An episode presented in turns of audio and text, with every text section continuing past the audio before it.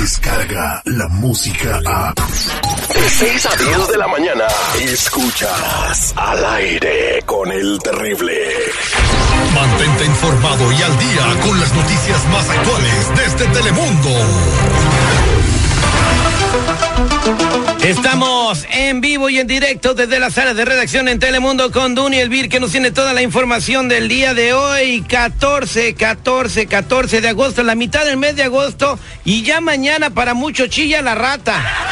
Ya se te fue, oye. No, ya, no, ya se nos fue la todo. mitad. La mitad nada La más. mitad y no, y no la mes. sentimos, mano. No, pero ya para muchos, muchos van a estar contentos mañana, que es quincena. Buenos días, Dunia, ¿cómo estamos? Muy buenos días, feliz de escucharte esta mañana. Feliz, ya, ya mañana pues llega un chequecito para muchas personas. ¿Para qué? Para gastárselo en un día ahí en las tiendas en los útiles de los chiquillos.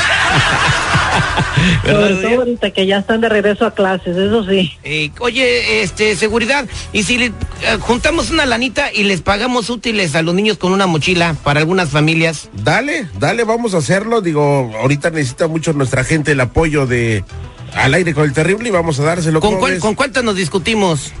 Eh, unas 10, ¿te parece? Diez llenas con todo lo que ocupan para la Pues escuela. sí, güey, si no, ¿para qué les daban la mochila? Ya rugiste, León, ahí está, para que es se como le- si les dieras la lonchera vacía. Es un ahorrito. bueno, vamos a empezar con la información. Dunia, ya dijiste, no te vas a rajar, ¿eh? Y vamos a hablar de Rosario no. Robles, la ex titular del Cedesol, eh, exalcaldesa de la Ciudad de México, íntima amiga de Peña Nieto, que ya durmió en el resort el día de ayer bien calientita. Pues sí, hoy es su primer noche y la verdad que después de haber sonado primero como arrogante, después enojada, después como súplica, porque tuvo una un diálogo tenso, áspero y hasta violento con los fiscales, cuando les dijo ayer, francamente, después de las seis de la tarde, que no tenía patrimonio que le iba a permitir huir de la justicia y que no tenía millones de pesos para irse a vivir a Canadá, porque el juez temía que se fuera del país para no dar la cara, ¿no? Así que anoche fue su primera noche en el plantel femenil de Santa Marta, Acatitla, y bueno, pues recordemos que aquel- ayer aquí lo platicamos cuando el juez le dictó acto de formal prisión a quien fuera dos veces secretaria de Estado durante el sexenio de Enrique Peña Nieto, y bueno, el magistrado la vinculó a proceso a esta exfuncionaria y como lo conversamos ayer, porque dicen que el daño ha sido eh, millonario para estas entidades que supuestamente utilizó el dinero del pueblo, ¿no? Y, y jugó con la salud pública, o sea, inaugurando hospitales de mentiritas, o sea, ilusionando a la gente con un hospital que nunca existió, desviando los recursos quién sabe a dónde, pero bueno, ya está en el resort, bañándose con agua calientita, con una vista maravillosa de cuatro ladrillos. Eh, y, y bueno, eh, me imagino que van a tener una buena máquina de karaoke porque va a andar cante y cante. Pues a ver qué pasa. Mira, fue una diligencia bastante extensa. Dicen que el juez Felipe de Jesús Delgadillo, que fue el que reprendió a los fiscales y la defensa, pues también fue el que estuvo encargado de todo esto. Y la defensa, por su parte, se escudó una y otra vez diciendo que las anomalías en esa época no son culpa de ella, sino que vamos a ver ahora, como dices tú, qué es lo que va a suceder, a ver a quién inculpa o a quién relaciona con este tipo de eh, crímenes.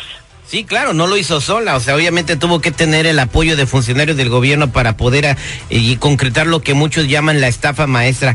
Eh, a ver qué sucede y cómo termina la historia, porque este es el primer capítulo de un reality show que se viene a lo mejor en todo el sexenio. Eh, Vamos a platicar en otra, en otro orden de ideas, Dunia, de inmigración. Eh, parece que habrán buenas noticias para la gente que está beneficiada con el TPS, ¿verdad? Así es, hoy es un día muy importante porque eh, hoy va a llevarse a cabo una audiencia de apelación del gobierno a la demanda con la que pudieron bloquear temporalmente la cancelación de este beneficio migratorio que es el TPS o estatus de protección legal.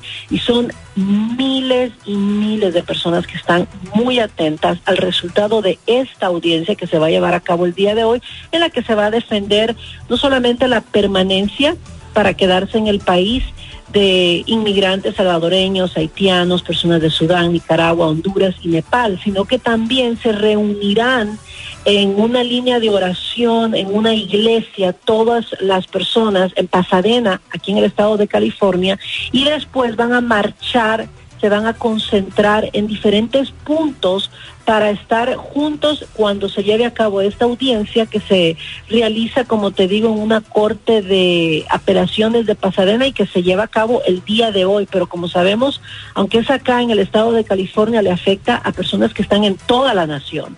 Bueno, e- exactamente, y espero que tengan una resolución eh, pues positiva para toda la gente. Hay mucha gente eh, que, está amparada con el TPS, que son personas productivas, que salen adelante, que son emprendedores, que tienen sus negocios, que le dan trabajo a personas y se merecen eh, quedarse a vivir en este país y que se les dé su residencia permanente y pues un ejemplo muy grande de estas personas que alguna vez tuvieron TPS y ahora pues están aportando mucho a la comunidad. Eres tú misma, Dunia Elvir. Pues sí, yo llegué acá y la verdad que fui eh, beneficiaria de este programa durante muchísimos años y la verdad que es muy difícil ponerte a pensar eh, cuando ya estás en esos zapatos, en decir en que vas a regresar a tu país, que aunque lo amas y lo quieres, es una nación que para la vida cotidiana desconoces porque tiene uno acá 20, 30 años. E- e- Esa, exactamente, ya sus hijos crecieron aquí, to- es toda una vida y de repente irte a un país que a lo mejor ya desconoces y que es peligroso, ¿no?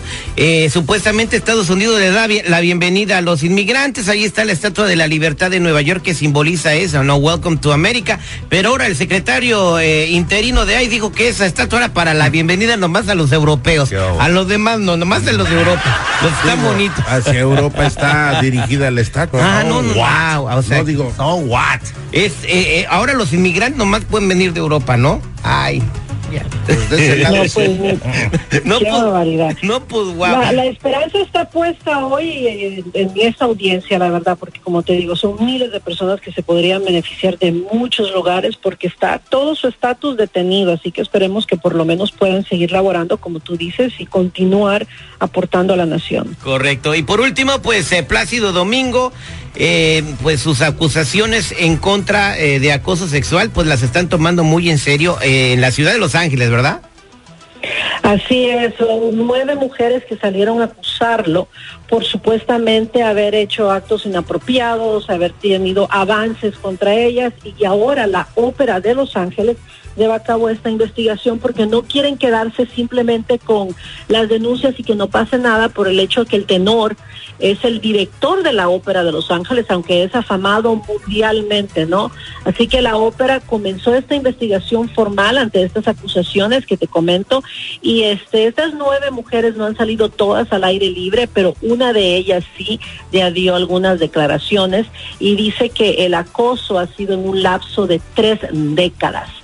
Por su parte, la Asociación de Óperas de Filadelfia, San Francisco, también cancelaron los conciertos a los que ya estaba invitado el director y cantante que se realizarían en septiembre. Pero ah, Plácido Domingo publicó una declaración en la que calificó las acusaciones de eh, inexactas. Dijo que le duele escuchar que alguien pueda haber sido molestado a pesar de, sus buenas intenciones, ¿no? Así que, como siempre dicen aquí, nadie es culpable hasta que se le demuestre lo contrario. En tanto, la investigación va a ayudar a, aclarar muchísimas cosas, porque estamos hablando de acusaciones serias de un periodo bastante extenso. Oye, Dunia Terry, eh, yo estaba leyendo hoy por la mañana de que el mismo tenor dijo, ¿sabes qué?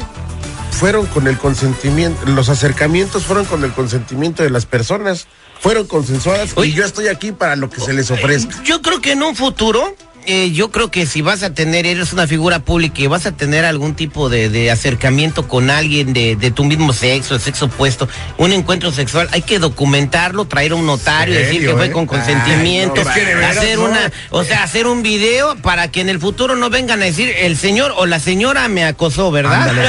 Suena drástico, pero estoy de acuerdo con el Terry, la neta. Es que Mira, se están pasan. diciendo Sí, algunos- no, hombre.